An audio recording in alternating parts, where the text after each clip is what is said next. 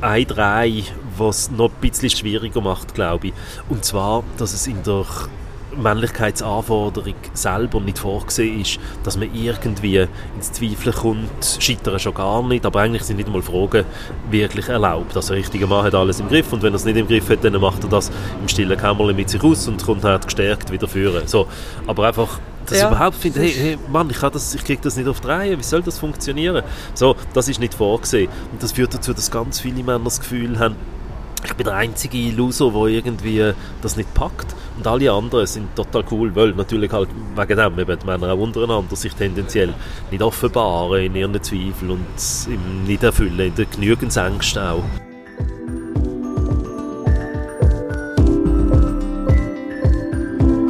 Mal ehrlich, der Podcast von Any Working Mom. Wir würden gerne alles wissen, immer souverän und nie überfordert sein. Aber mal ehrlich, das schaffen wir nicht. Was wir können, ist mit interessanten Menschen reden oder dazulernen. Und was ist mit uns? Das ist eine Frage, die oft zu uns kommt, wenn wir über Themen wie Gleichstellung schreiben, wenn wir Frauen empowern, wenn wir aufzeigen, wo noch viele Hürden sind. Dann kommen immer wieder Männer auf uns zu und sagen oder schreiben, und was ist mit uns? Die Frage finde ich mir wichtig und berechtigt und wir nehmen sie ernst. Darum habe ich mit dem Markus Teunert geredet. Er hat kürzlich ein Buch veröffentlicht, das heißt Jungs, wir schaffen das. Dort drinnen geht es ums Mannsein in der heutigen Zeit. Wir reden über das Buch, Herausforderungen und Möglichkeiten. Viel Spaß! Markus, du hast ein Buch geschrieben, Jungs, wir schaffen das. Und einer von meinen liebsten Sätze dort drin ist ein mega kurzer, der heißt Ich weiß es doch auch nicht. Also er geht noch ein bisschen weiter, er heißt Ich weiß es doch auch nicht, wie der Mann der Zukunft aussieht. Aber mich hat das mega glücklich gemacht, so einen Satz zu lesen in so einem Buch, weil ich finde, das ist genau das, was so schön ist an der neuen Männlichkeit. Also, ihr müsst nicht alles wissen. Männer müssen nicht alles parat haben, alles auf dem Kasten haben, sondern sie dürfen etwas nicht wissen. Ja. Ist es oft so, dass du Sachen nicht weißt? Ah ja, klar. Ja, also, lässt sich schwer verhindern. Ähm, mir ist der Satz im Buch doppelt wichtig. Auf der einen Seite, um meine Position als Autor und Experte so transparent zu machen ähm, wo ich mich nicht in der Rolle sehe von dem Experten, der jetzt äh, dadurch alles Erklärer abgibt. Und auf der anderen Seite auch inhaltlich ist mir wichtig, dass wir jetzt nicht der neue, neue Mann gehen, erfinden und wieder eine neue Norm konstruieren, die sagt, so und so muss dann aber sein, zum richtigen Mann sein. Sondern, dass wir grundsätzlich fragen, wie kann man die Idee wegbringen, dass es eine richtige Form von Mann sein gibt, wo man dann muss nacheifern und genau freue ich mich über die Rückmeldung. Klar, also es ist für mich auch eine Lebenshaltung, äh, dass ich mich, gut, das ist natürlich auch eine Berufskrankheit, ich habe Psychologie studiert. Das heißt also Kognitionspsychologie, genau genommen. Also die Wissenschaft vom menschlichen Erleben, wo einem sehr deutlich macht, dass eh alles, was man wahrnimmt und sich irgendwie überlegt, sowieso konstruiert ist und sowieso nicht wirklich ein Abbild ist von Wirklichkeit und schon gar nicht von Wahrheit. Und von dem her bin ich, glaube ich, relativ gut imprägniert gegenüber der Idee, dass man könnte irgendwelche Worte verkünden. Da kriege ich Bibeli. Und jetzt, wenn es darum geht, das Buch für Männer zu formulieren, ist mir das in der Anspruch der Leser, jetzt von der männlichen Leser, auch total wichtig, so irgendetwas eben wie Augenhöhe probieren herzustellen und nicht so, hey, ich lese ich jetzt mal, wie es wirklich geht, auch zum deutlich machen, ich bin ja selber mich brutal am Abarbeiten an all dem und genau so irgendwie in einem Prozess. Ich kann es für mich auch so formuliert sagen, ich bin nicht das Rollenmodell, weil ich einfach nicht möchte, dass der Sockel reinnehmen. Ich meine, Modell, pff, was weiß ich aber ich bin doch ein Orientierungspunkt. Also ich biete mich an als Orientierungspunkt, mache mich dort spürbar und ähm, offeriere die Möglichkeit, dass man sich dann nervt oder sonst wie irgendwie an mir abarbeitet oder auch eben findet, wow, der macht das super, das darf man schon. Aber jetzt ohne, dass von mir her der Anspruch wäre, dass ich da mehr bin als einfach irgendwie mal ein Bezugspunkt, wo man kann schauen, wie, was überlegt sich der so, der sich halt beruflich, fachlich schon lange damit beschäftigt. Du hast gesagt, du willst eigentlich auch nicht auf dem Sockel einfach so stehen, was natürlich sehr oft passiert, ähm, vor allem die Medien nehmen das gerne. Du hast 2005 männer.ch gegründet und dann ist es natürlich schon so, dass ähm, du dann als Vertreter von allen Männern so angestellt wirst. Hast du dich am Anfang wie fest müssen distanzieren von dem? Es gibt einen Grundlagenirrtum, der mit der Gründung von Männer.ch verbunden ist. Wir haben es 2005 gegründet, ja, als Dachverband von der progressiven Schweizer Männer- und Väterorganisationen. Wir haben natürlich ein bisschen gespielt, auch damit so kokettiert mit dem Namen Männer.ch, wo ja schon so ein bisschen Deutungshoheit beansprucht, ja. so für alle Männer zu reden. Aber im Kontext haben wir es völlig klar gemacht, wir sind nicht Vertretung von den Männern. Wieso auch? Wollen wir auch gar nicht. Sondern vom ganz spezifischen Segment von den Männern, die eben sagen, ja zur Gleichstellung und wir packen mit an und überlegen jetzt, was können wir dazu beitragen, dass ich so ein bisschen der Posterboy wird von der Organisation, das ist das Gesicht halt so von eben der äh, progressiven Männerbewegung das ist mir bewusst gewesen und das habe ich auch jetzt nicht vermeiden. Also das schmeichelt mir natürlich auch. Es ist ja nicht so, dass ich irgendwie die Rolle würde scheuen. Mm, für mich ist also das ganze, die öffentliche Sichtbarkeit, einfach, dass es überhaupt äh, öffentlich wahrnehmbare Stimmen gibt, die für progressive Männlichkeit steht.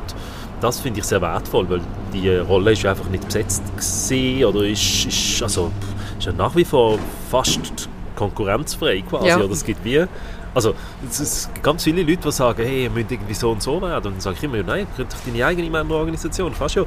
Aber wir müssen sicher jetzt nicht, das sind vor allem die, die von uns mehr so Anwaltschaftlichkeit und männerrechtlerische Beiträge würden erwarten. Und ich sage, nicht, das, das ist nicht unsere Identität. Wir verstehen uns als progressive Organisation, das heißt als profeministische und emanzipatorische Organisation. Und ich bin jetzt halt dort mal das Gesicht davon. Wir probieren auch das zu verbreitern. Also es ist nicht so, dass ich da irgendwie eine öffentliche Rolle verteidige, aber es stört mich auch nicht und irgendwie finde ich es auch noch schön. So. Mhm. Eben, du hast ja jetzt auch das Buch geschrieben, hast dich eigentlich nochmal mit dem nach außen gegeben. Warum ist dir wichtig ein Buch auch schreiben über, ich, bin, ich schwanke immer zwischen Männlichkeit und Mannsein, eigentlich geht es um Mannsein, oder? Es geht genau um das Spannungsfeld. Mhm. Also Männlichkeit, was Begriff reserviert ist für das Gesamt an kulturellen Anforderungen, die eben definieren, was man muss erfüllen muss, um als richtiger Mann Anerkennung zu finden. Und Mann als Begriff, wo dann der Versuch von jedem Einzelnen zum Ausdruck bringt, sich irgendwie mit diesen Männlichkeitsanforderungen zu arrangieren, ihnen bestmöglich möglich zu genügen und trotzdem zwangsläufig immer eben auch scheitern dabei für mich ist das Buch so ein bisschen ein Geschenk an mich selber auch. Ich bin 50 geworden im Januar und merke, das macht etwas. Also auf der einen Seite sind jetzt so 25 Jahre berufliche Beschäftigung mit dem Thema, noch viel mehr persönliche Beschäftigung und das gibt so eine gewisse Seniorität. Ich habe einfach mittlerweile so viel gelesen und diskutiert und so viele Argumente auch gehört und kontert, dass ich merke, ja, okay, jetzt habe ich halt auch das fachliche Standing, so eine Seniorität. Und es macht mir Spaß, jetzt äh, das Patriarchat auch ein bisschen vollmundiger herauszufordern, einfach weil ich es kann. Ja. So. Also es hat, genau, ist auch nicht ganz frei von, ähm, genau, Motiven, die man wieder kann hinterfragen kann. Ähm, aber genau, trotzdem für mich ist das ein wichtiger Antrieb. Und inhaltlich ist das Buch der Versuch, einfach mal eine positive Skizze zu formulieren. Also es gibt so viele Jahre, wo geschrieben wird über eben wie toxisch und fragil und alles Männlichkeit ist, was ja alles auch, also muss man je nachdem differenzieren, aber im Grundsätzlichen teile ich ja die ja. Problemdiagnose. Ja. Aber was mir fehlt, ist, dass jemand mal ansteht und sagt, hey, und so könnte es gehen. Ja. Nicht nur das und das und das ist alles problematisch, sondern einfach so könnte es gehen, in einer, in einer Gesamtperspektive. Ja, du schreibst ja im, im Buch, ähm, eigentlich viele Männer hängen im Moment zwischen den alten Anforderungen und den neuen Anforderungen und das ist so ein Spannungsfeld. Und ich, ich habe es schön gefunden, weil ich denke dann, ja, ich wäre doch auch verloren, wenn ich wie weiss, okay, das ist alles nicht gut, ähm, das wäre gut, das wäre wünschenswert, aber ich bin jetzt einfach in dem, in dem Spannungsfeld drin. Ich habe auch noch einen Alltag, ich habe auch noch ein Leben, ich habe auch noch private Probleme oder einfach Probleme oder Herausforderungen. Was mache ich jetzt? Und darum finde ich, es ist wie eine Anleitung oder, oder eine Anleitung ist viel gesagt, ein Vorschlag oder Ideensammlung, ja. in welche Richtung das man gehen kann. Genau, eine Skizze, so eine Perspektive, wo ja. man kann prüfen kann, ob die passt. Ja, also die Diagnose, die ich treffe, ist ja die Feststellung, Männlichkeitsanforderungen haben sich nicht im Kern gewandelt, sondern sie sind einfach komplexer geworden. Das heißt, die alten Anforderungen, ein richtiger Mann muss ein leistungsstarker Ernährer sein, ähm, performen in jedem Lebensbereich, Immer sicher mit sein, sich und anderen, ja. kontrolliert Ja. souverän, genau. Ja. So diese Sachen, die sind noch nicht weg. Ja. Die gelten nach wie vor, aber es ist einfach noch etwas dazugekommen, nämlich dass normal das Gegenteil von all dem soll sein, nämlich verletzlich, einfühlsam, gefühlsstark, sozial und emotional kompetent, gute Teamplayer, all das. Und die Unvereinbarkeit von diesen Anforderungen, die wird wie unterschlagen. Man tut so, als sei das halt einfach ein bisschen irgendwie äh, so ein bisschen äh, eine vielfältigere Anforderung geworden. Aber letztlich ist das einfach eine totale Überforderung, voller Widersprüche, die so nicht kann gelingen kann. Das ist nicht der Unterschied zu den Frauen. Die Frauen geht es ja genau gleich. Ja. Also irgendwie das aufopferungsbereite Mami sein und trotzdem die super coole Karrierefrau, die natürlich immer auch top aussieht. So, dort haben wir genau das gleiche Motiv von der unvereinbaren, widersprüchlichen Weiblichkeitsanforderungen. Aber es gibt bei den Männern noch ein Drei, was noch ein bisschen schwieriger macht, glaube ich. Und zwar, dass es in der Männlichkeitsanforderung selber nicht vorgesehen ist, dass man irgendwie ins Zweifeln kommt, scheitern schon gar nicht, aber eigentlich sind nicht mal Fragen wirklich erlaubt. Also richtiger Mann hat alles im Griff und wenn er es nicht im Griff hat, dann macht er das im stillen Kämmerlein mit sich aus und kommt halt gestärkt wieder führen. So, aber einfach dass Ja, ich überhaupt finde, das hey, hey Mann, ich, das, ich kriege das nicht auf die Reihe, wie soll das funktionieren? So, das ist nicht vorgesehen. Und das führt dazu, dass ganz viele Männer das Gefühl haben, ich bin der einzige Loser, der irgendwie das nicht packt. Und alle anderen sind total cool, weil natürlich halt wegen dem eben die Männer auch untereinander sich tendenziell nicht offenbaren in ihren Zweifeln und im nicht erfüllen, in den Genügensängsten auch. Ja. Und in dieser äh, doch echt ungemütlichen Situation, klappt zwar nicht, es ist schwierig, so irgendwie diesen Anforderungen Rechnung zu tragen. Und gleichzeitig darf es nicht, nicht klappen. Dort ist jetzt der Versuch zu verorten, einfach einmal zu sagen, hey, look, das ist mein Vorschlag. So, nach bestem Wissen und Gewissen aus all meiner fachlichen und persönlichen Erfahrung, etwa, wenn du in diesem Rahmen bewegst, könnte es gehen. Und wegen dem auch die Entscheidung, Kompetenzen. Also im Buch, im Zentrum vom Buch stehen ja drei zentrale Kompetenzen, wo ich sage, Ja. die, äh, in, in, in der Balance von diesen drei Kompetenzen kann es funktionieren. Und nicht irgendwelche Ziele, sondern das, was es braucht, um irgendwie den Weg einfach unter die Füße zu bekommen und eine gewisse Trittsicherheit dabei zu haben. Ja. Du hast vorher schon gesagt, eben, du redest seit 25 Jahren über das Thema, hörst viele Argumente. Was ist dann so in den Rollenvorbildern oder in der Außenwahrnehmung und Berichterstattung, was hat sich für dich verändert in diesen 25 Jahren? Also sehr viel hat sich auch einfach nicht verändert. Ja. Also, ähm, die Andrea Mayhofer, Professorin für Gender Studies an der Uni Basel, hat so die zeitdiagnostische Formel geprägt, ähm, Geschlechterpolitik zwischen die, die, die widersprüchliche Gleichzeitigkeit zwischen Persistenz und Wandel. Ja. Und das finde ich sehr treffend. Ja. Also ganz viel, was klebrig ist und super, super zäh sich überhaupt verändert oder schon, was schon nur mühsam ist, überhaupt mal das Problem sichtbar zu machen. Und anderes, was dann total schnell geht, wo man fast nicht mitkommt, beides gleichzeitig. Also vielleicht beim Zähen angefangen. Was sich nicht verändert hat, ist die Schwierigkeit, unsichtbare männliche Privilegien sichtbar zu machen. Da gibt es nach wie vor durch Christian Dittloff, das ist ein äh, Romanautor, der sich mit Männlichkeit auseinandergesetzt hat in seinem Buch Prägung, heißt das, hat einen schönen Satz formuliert, das Patriarchat versteckt sich vor aller Augen. Ja. Also, es ist so offensichtlich, Ja. dass man irgendwie halt vor lauter Patriarchat dann das Patriarchat nicht mehr sieht. ja. Und das bestreben, also ganz konkret einem einzelnen Mann klar zu machen, hey, du bist privilegiert, auch wenn du nicht das Gefühl hast, dass du privilegiert bist, dein Gefühl von privilegiert sein ist nicht relevant.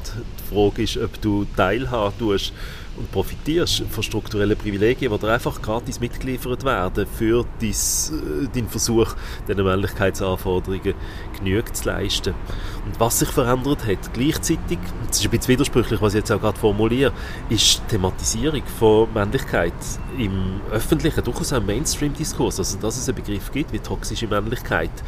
Man kann inhaltlich darüber streiten, ob der hilfreich ist. Ja. Aber dass es überhaupt so etwas gibt wie einen Begriff, der sagt, aha, okay, da gibt es Männlichkeitsnormen, Männlichkeitsanforderungen, die richten sich an Männer und die richten sich an einer gewissen Verbindlichkeit an Männer, so dass sie irgendwie mit denen umgehen auch wenn sie eigentlich gar nicht wetten und die Normen sind dysfunktional. Sie können krank machen oder machen krank, wenn man äh, wirklich, wenn man es schafft, sich so zuzurichten, ja. dass man als richtiger Mann durchgeht, dann ist das der sichere Weg. Also es ist gesundheitsgefährdend ähm, und macht einsam und macht bitter. Das ist unvermeidlich. Und dass das doch zumindest irgendwie so langsam zum Thema wird, das ist schon ein massiver Fortschritt aus meiner Sicht. Mhm. Du hast gerade angesprochen vorher die männlichen Privilegien und dass es ein Privileg ist von den Männern, dass sie eine Illusion haben, nicht privilegiert zu sein. Magst du ein Beispiel nennen von so Male Privilege oder männlichen Privilegien, die vielen gar nicht bewusst sind, dass die existieren?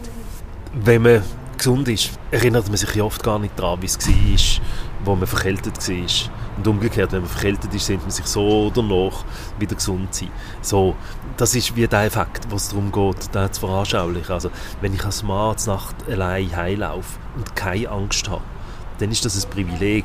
Aber für den Mann natürlich unsichtbar, weil er hat einfach keine Angst. Also die Abwesenheit von etwas ähm, ist, ist, kann man ja nicht erwarten, ja. dass man die wahrnimmt. Also klar, man kann probieren, sich das bewusst zu machen, gleich wie man kann dankbar sein wenn man eben nicht verkältet ist, fürs nicht verkältet sein. Aber in der Realität ist man das nicht. Oder? Das schießt dann einfach erst dann wieder an, wenn man das nächste Mal verkältet ist.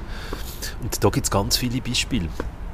Also zum Beispiel, dass Männer sich keine Sorgen machen müssen, ob Medikamente für einen Männerkörper gut passen. Ja. Weil sie wissen, die Medikamente sind an männlichen Probanden getestet worden. Oder das Privileg, sich keine Sorgen müssen machen. Ein schönes Beispiel. Äh, Knieverletzungen sind im Winter häufiger bei Frauen als bei Männern. Und zwar, das hat ein Unfallchirurg an einer Konferenz mal so gesagt, auf alle Fälle. Ähm, tönt aber plausibel für mich. Und zwar ist seine Erklärung die, gewesen, die ich auch würde teilen ähm, Weil Skihersteller die, äh, die Härte von der Bindung an durchschnittlichen Männerknie eichen. Und weil irgendwie das Bindegewebe, Muskeln, Sehnen, was weiß ich, von Frauenknie ähm, nicht ganz so hart ist, ist die durchschnittliche Skibindung einfach zu hart eingestellt für Frauenknie, mit der Folge, dass sie dann halt, wenn sie umkehren, nicht aus der Bindung fliegen und wegen dem wüste Knieverletzungen davor tragen, weil es halt der Schuh in der Skibindung mhm. hängen bleibt. Mhm. So Beispiel. Ja.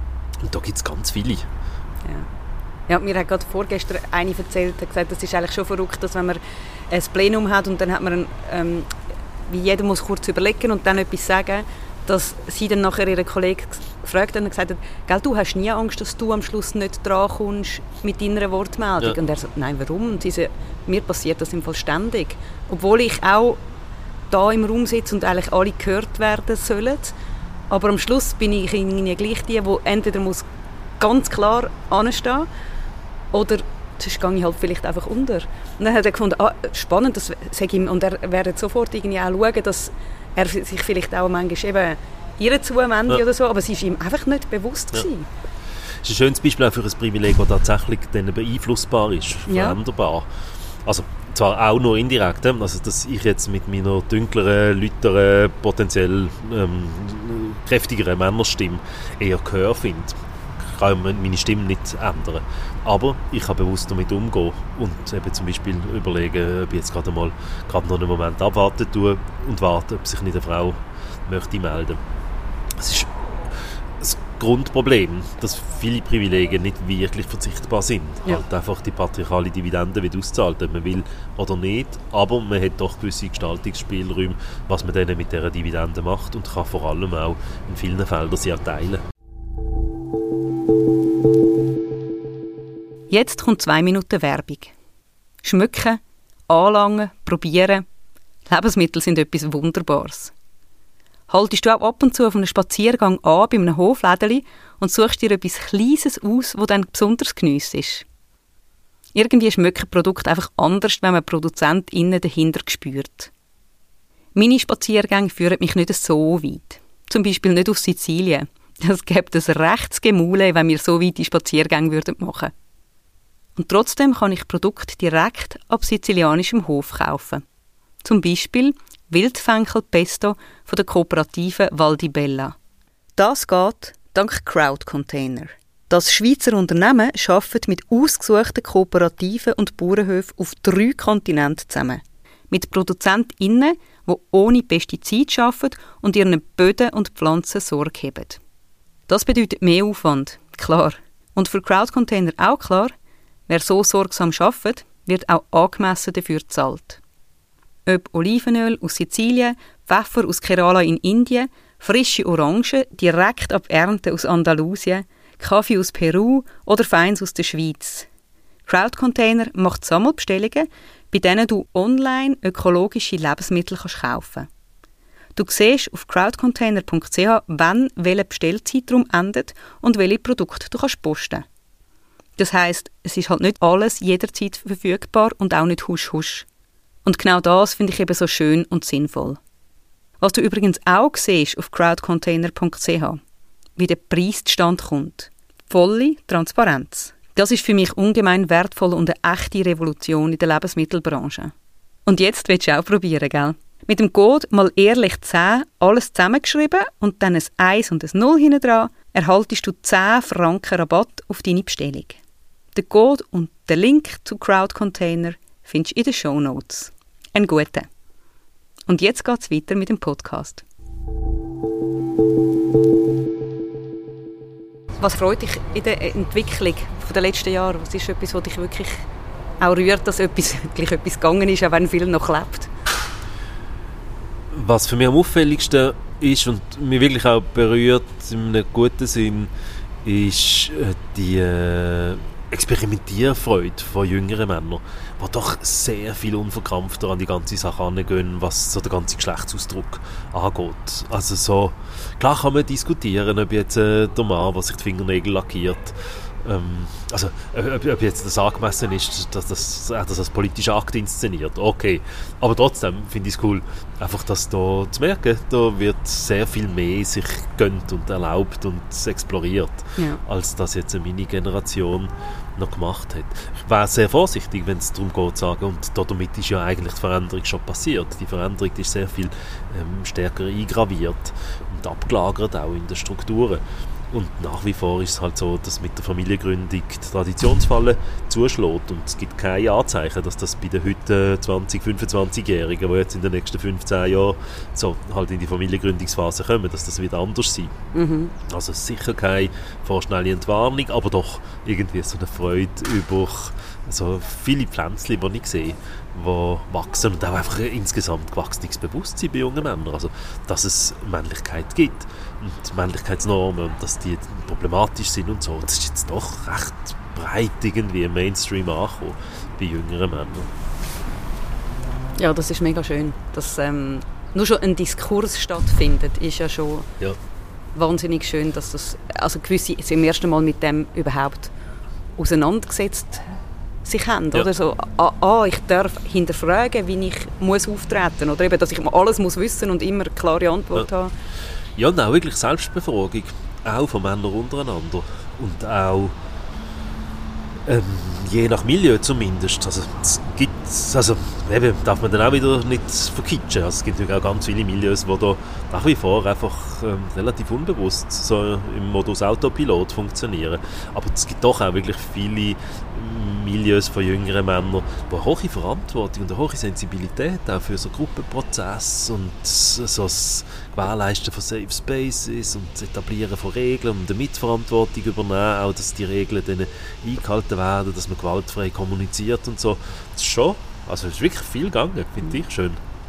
Du bist jetzt, hast gesagt 50, also du zählst jetzt nicht mal als junger Mann. Nein.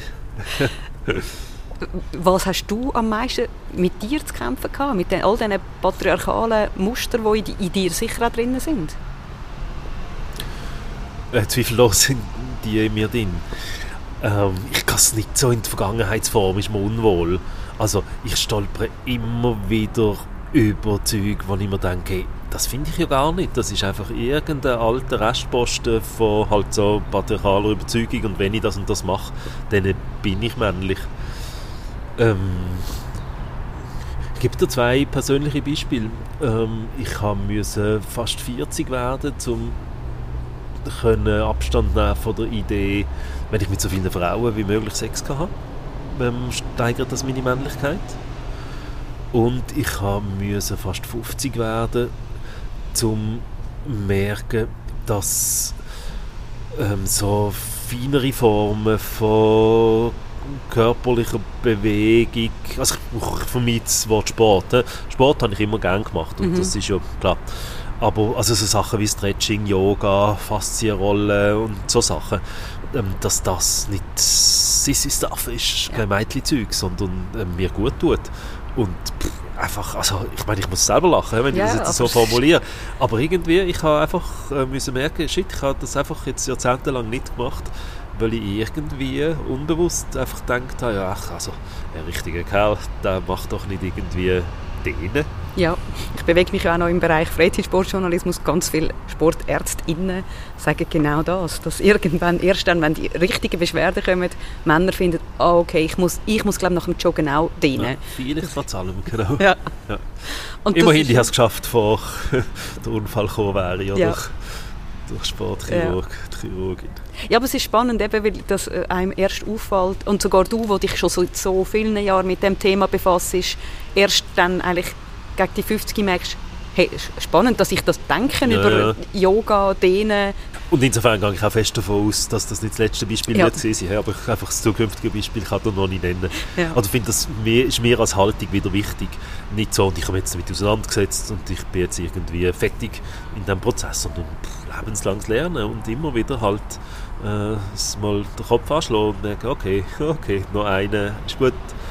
Ja. Und ich merke es immer auch, also das ist, ist etwas, was mit der Erfahrung kommt, so das innere Empörte, ja, aber, ja, aber, so, wenn ich mittlerweile einfach merke oder weiss, das ist sicher ein Anzeichen, da ist irgendwie noch irgendein Privileg, was ich gerade sehr gerne würde weiter verstecken was es gerade anzuschauen gibt. Ja. Weil also so die Art von Empörung, und aber ja, ja, ja, also mir gerne so, das, das, muss ich jetzt nicht anschauen. Ja, genau, ja. Also wirklich, so, das ist halt eben die Stimme von dem, der probiert, von dem Anteil, ja. der probiert, äh, den Anspruchnahme von einem Privileg oder halt eben irgendeine so äh, Männlichkeitsbeweis-Ding irgendwie zu verschleiern. Ja.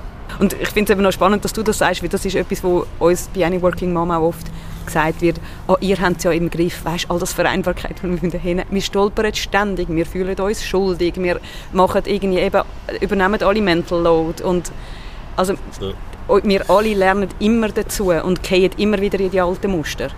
Finde ich jetzt nicht nur im Männlichkeitsthema oder so in männlicher Emanzipation wichtig, sondern generell im Gender-Diskurs Wählerfreundlichkeit. Ja einfach, es ist schon verrückt, in dem, welchem Tempo wir da vorwärts gehen. Also so die ganze, mir fällt vor allem auf, ähm, durchaus auch schamhaft, wie ich vor zehn Jahren so über Transgender-Themen äh, gedacht habe oder so mit dem Abwertungsreflex, ja also ey, für die paar wenigen Nasen so ein riesen Theater machen, so, wo mir heute wirklich unangenehm ist, einfach die Ignoranz zu merken.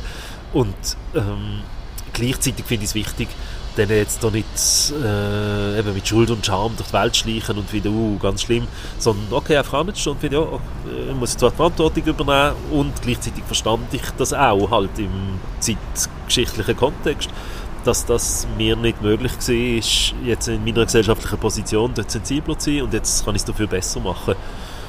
Äh, und meine, das ist wichtig auch von einer Haltung als Haltung gegenüber der Gesellschaft. Also es ist so ein eine Hoffnung von mir, dass die progressive Community dort äh, auch einfach denen, die jetzt halt noch nicht so in diesen Themen äh, drin sind und sich noch nicht so sensibel zeigen, dass man dort nicht, also durchaus kämpferisch und vehement einfordert, das schon. Mhm. Und gleichzeitig aber auch einfach verzeihend ist und fehlerfreundlich. Wobei ich muss sagen, also gerade jetzt äh, von zum Beispiel äh, Transgender Menschen erlebe ich das sehr auch so, ja. dass sobald man sagt, ah stimmt, ähm, ja, das ist ein blinder Fleck, sorry, ähm, dass dann äh, das auch wertgeschätzt wird mhm. und gut ist und dann kann man wieder weitergehen. Dass man jetzt auch nicht Männer, eben, die irgendwie auf dem Weg sind, eben zum Beispiel dein Buch lesen oder, oder, oder sich sonst irgendwie auseinandersetzen mit ihrer Idee von Mann sein, dass man nicht zu viel erwartet und erwartet, dass sie auf einen Moment auf den anderen alles umkrempelt und alles verstehen und dort also, also milde ist oder Geduld hat, beziehungsweise sie ihren Weg gehen lässt, egal wo der jetzt führt. Ja, und das ist relativ viel verlangt schon. Also jetzt die, Schrittling, die Schrittlänge akzeptieren, mhm. das ist dann quasi schon die fortgeschrittene Übung. Zuerst mal, also ganz viele Männer äh, geht so, dass sie überhaupt für die Frage schon nicht wirklich Wertschätzung finden. Ja. Also weil dort halt eben auch äh, das Stereotyp gilt, der richtige Mann hat es im Griff und der weiß, was ein richtiger Mann ist und der stellt keine Fragen. Und das ist ein ganz häufiger Reflex, dass jeder Mann, der irgendwie sich mit, im Zusammenhang mit Männlichkeit Fragen stellt, dass Jammeri dargestellt wird. Oder dann schnell laut, das ist wirklich auch heikel. Also oft nährt sich natürlich ich habe es grundsätzlich gesagt, Männer gehen leider immer noch, also jetzt vor allem Männer von meiner Generation, erst dann in Auseinandersetzung mit dem Thema Mann sein, wenn sie gescheitert sind. Ja. Also Trennung, Scheidung ist ein großes Thema, so Burnout, Arbeitsplatzverlust, Krankheit, Unfall, so die grossen Themen. Wenn der Leidensdruck wirklich hoch ist. Wenn der Leidensdruck wirklich groß ist. Und oft ist dann halt auch das eben ein Scheitern von, oder eine Enttäuschung die mit Frauen zu tun hat. Und oft ist dann äh, im ersten Moment einfach einmal so eine Blitzableiter-Geschichte, die läuft. Einfach die Frauen, also können irgendwie das Maul auch nicht voll kriegen, wenn irgendwie das, das und das und das und das kann ja kein Mann erfüllen und so, dass dann einmal ja. Wut rum ist. Und klar, bei der Wut stehen bleiben, das ist keine ähm, gute, also keine, das ist einfach nicht die Entwicklung. Äh, aber gleichzeitig, ja, einfach, man darf auch gerade mal wütig sein. Und man darf auch wütig sein auf das Patriarchat oder auf die Arbeitswelt, die einem so zurichtet oder auf die eigenen Eltern oder wie auch immer, ohne dass man gerade ein Angry White Man ist. So, ja. Also das wäre mir ja. wichtig, dass man dort wie lernen als Gesellschaft auch Räume anzubieten, wo Männer können in eine Auseinandersetzung gehen Natürlich im Rahmen von Anstand und Respekt und natürlich in der Erwartung, irgendwie dann auch aus dieser Wutspirale herauszufinden und trotzdem eben auch in Anerkennung, dass es genau das einmal gerade brauchen kann, einfach ein Dummy Scheiße, ich habe einfach irgendwie auf die falsche Karte gesetzt, Mist. Ja. Und von dort aus geht es dann weiter. Ja. Es gibt ja auch das New Dad, dort bist du auch involviert. Oder einfach Männer.ch ist dort involviert. Oder? So, eine, so eine Plattform, die sich auch für, für neue Väter, wo ich eben manchmal denke, nur schon der Austausch, um einfach zu irgendjemandem können sagen, Gott verdammt, das mit diesen Kindern. Hey, was, also mein Mann und ich haben das oft angeschaut und gesagt, was haben wir uns überlegt? Und es war schön, das mit ihm austauschen, aber manchmal kann man das nicht mit der Partnerin, vor allem wenn sie vielleicht noch im Wochenbett und sensibel ist, ist das vielleicht nicht die beste Idee. Aber das eben, wie du sagst, die Wut mal irgendwo rauslassen und auch ungefiltert und die Hilflosigkeit können adressieren, das ist so wichtig. Ja. Ja, und dort merken wir immer wieder, es gibt nicht wirklich ein Community-Gefühl ja. unter Männern. Also die klassische Spielplatzsituation. Ja. Irgendwie halt Frauen, die zusammen ins Gespräch kommen und Männer, die irgendwie weit auseinander auf ihrem Bänkchen sitzen. Ja. Ähm, New Dad, also schreibt man N-I-U-D-A-D. Ja, wir tun es dann noch in die Show Notes, auch, dass die Leute direkt können okay. draufklicken können. Ja. Ah, super.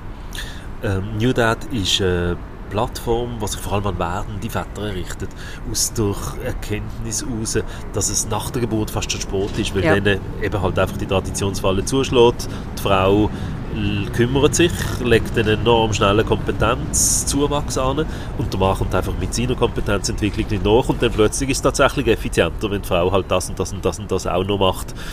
Und der Mann findet, ach, ich kann doch besser das machen, was ich am besten kann, nämlich arbeiten. Ja. So, also Erwerbsarbeit leisten. Ja.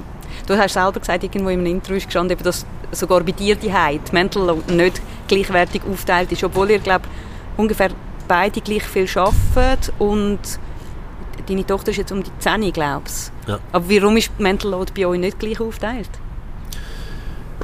Wir haben von Anfang an das Modell gehabt, beide arbeiten 80 Prozent. Das war uns je wichtig, gewesen, auch äh, hochprozentig im Erwerbsleben zu bleiben. Wir haben auch wegen dem von Anfang an gesagt, wir werden eine dreiköpfige Familie sein, also äh, ein Kind und mehr nicht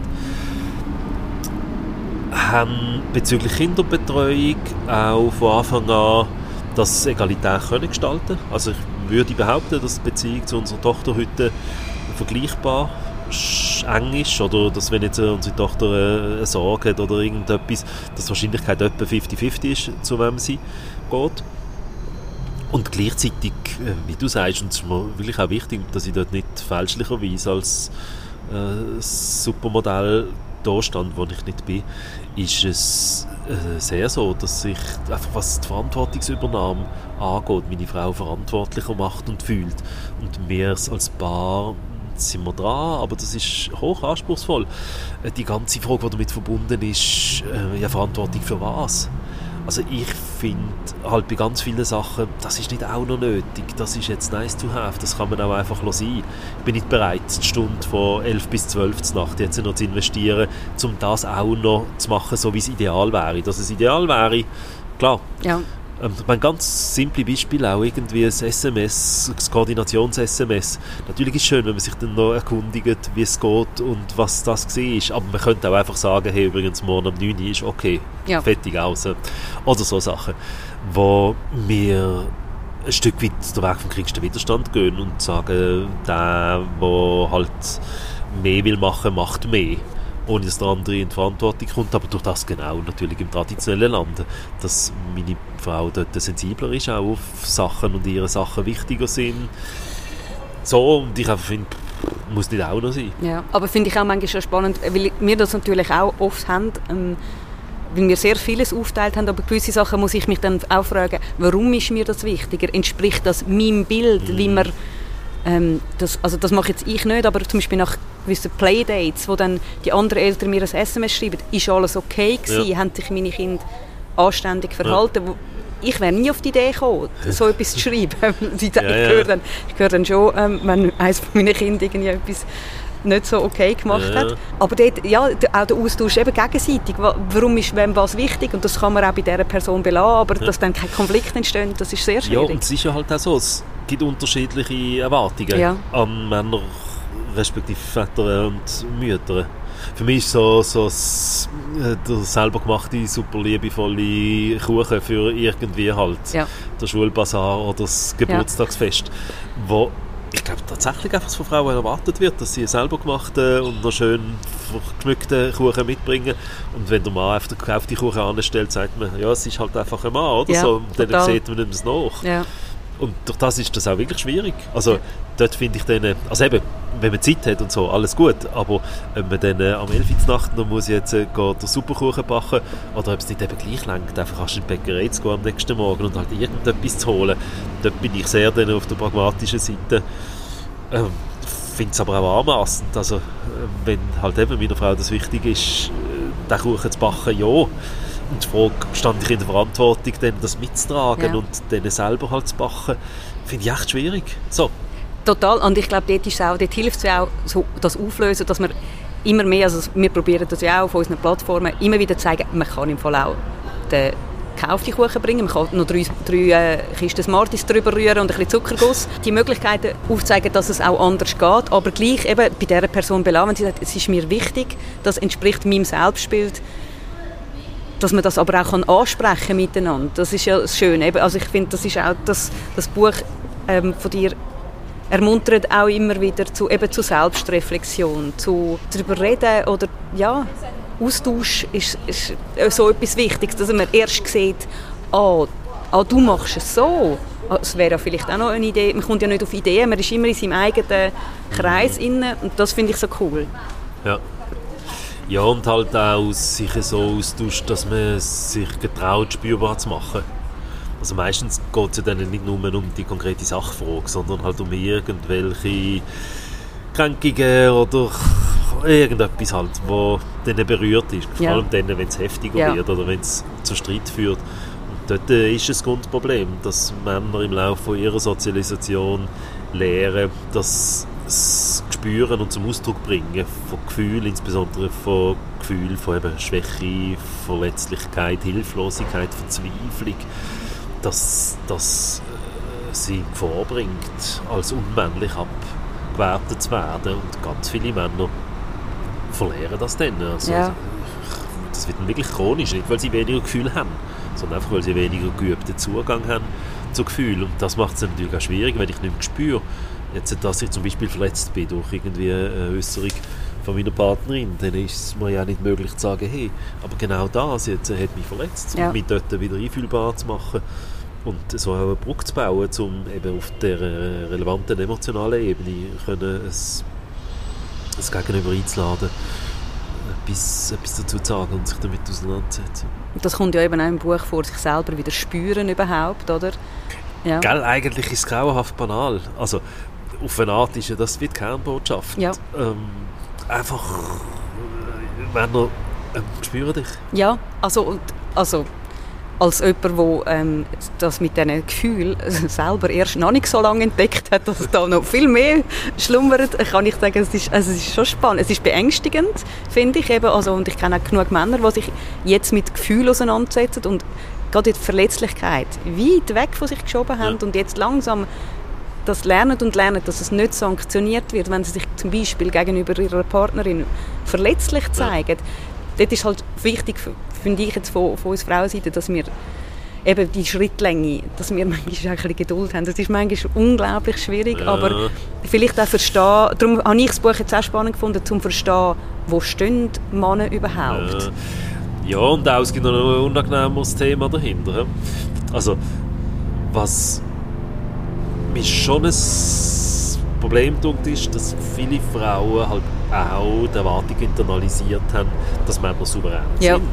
Und denen das gerade mal leicht irritierend finden, Ja. wenn der das gerade nicht im Griff hat und denen auch noch sagt und denen vielleicht sogar noch eben auch das emotional begleitet Ja. ist. Oder sie gelernt haben, dass das unsexy ist. Und das Ja, ist ja zum quasi die grösste männliche Angst, wenn dann deine Partnerin dich plötzlich nicht mehr sexy findet, weil du Unsicherheiten äußerst. Dann, ja.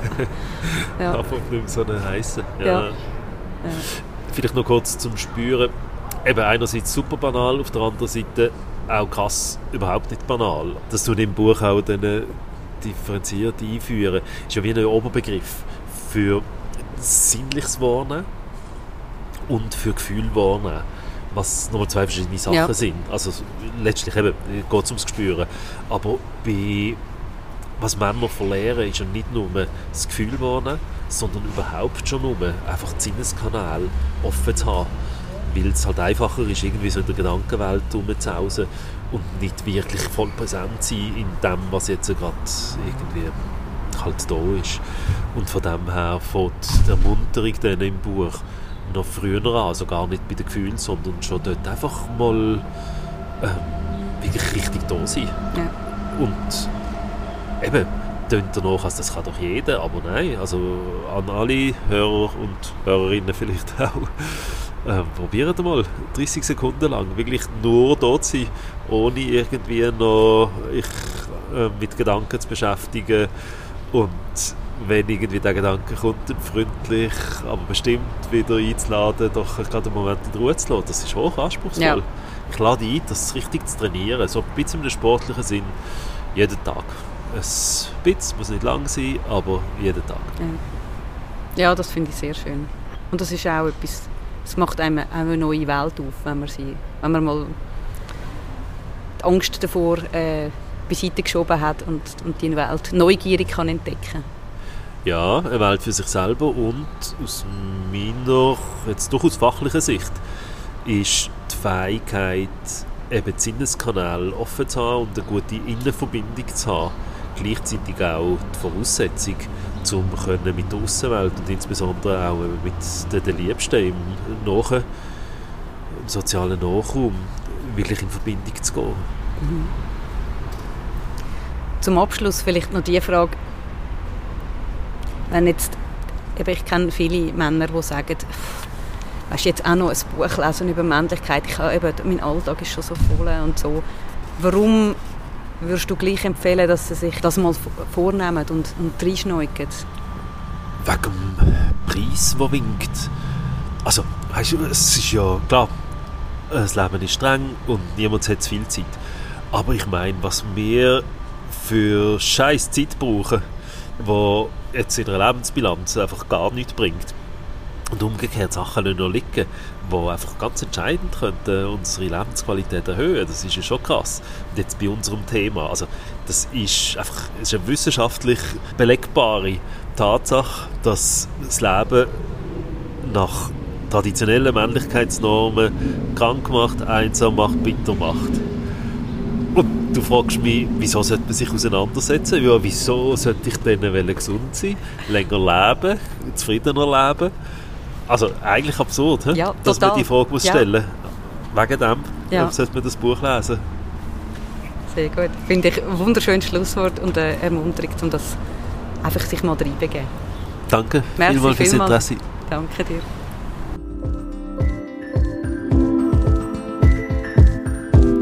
Das ist mal ehrlich. Der Podcast von Any Working Mom. Danke vielmals fürs Zuhören. Musik und Support von den Jingle Jungle Tonstudios. Ihr findet uns auch auf anyworkingmom.com, auf Instagram, Facebook und Pinterest. Bis gleich.